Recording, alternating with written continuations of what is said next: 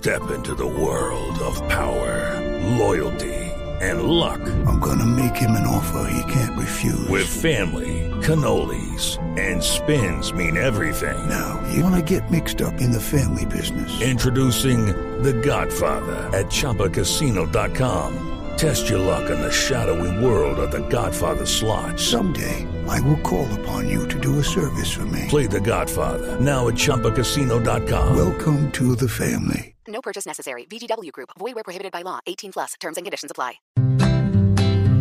Juanito preguntaba con deseos de saber las cosas que en Colombia no podía comprender. Bienvenido Juanito que nos quiere preguntar. Cualquier duda que tengas la vamos a despejar.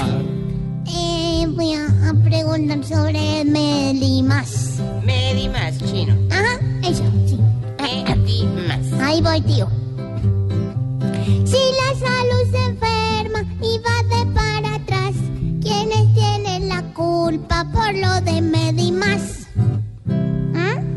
Juanito, pues la Procuraduría considera que no hubo precaución suficiente y atención suficiente a la hora de entregarle todas las responsabilidades de atención de pacientes a Medimás y por eso se anuncia una sanción al superintendente de salud que por supuesto ejercerá los recursos, pero lo que pasó es muy doloroso porque pensaron primero en la burocracia, primero en los contratos, primero en la plata, primero en los negocios y luego en muchos pacientes. Lo que ocurrió con los pacientes infantiles, por ejemplo, los niños que tienen cáncer, que estaban en distintas regiones del país, es inaudito.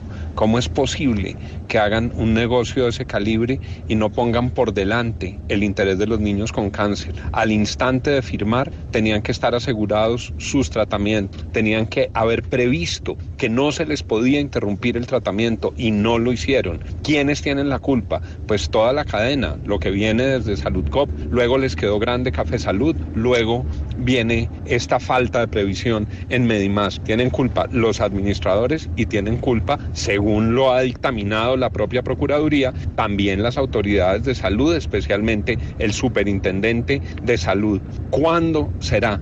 que los funcionarios públicos entienden que las personas no son números, que los niños no son estadísticas, que son seres de carne y hueso y sobre todo que cuando no reciben un tratamiento es su propia vida la que corre peligro.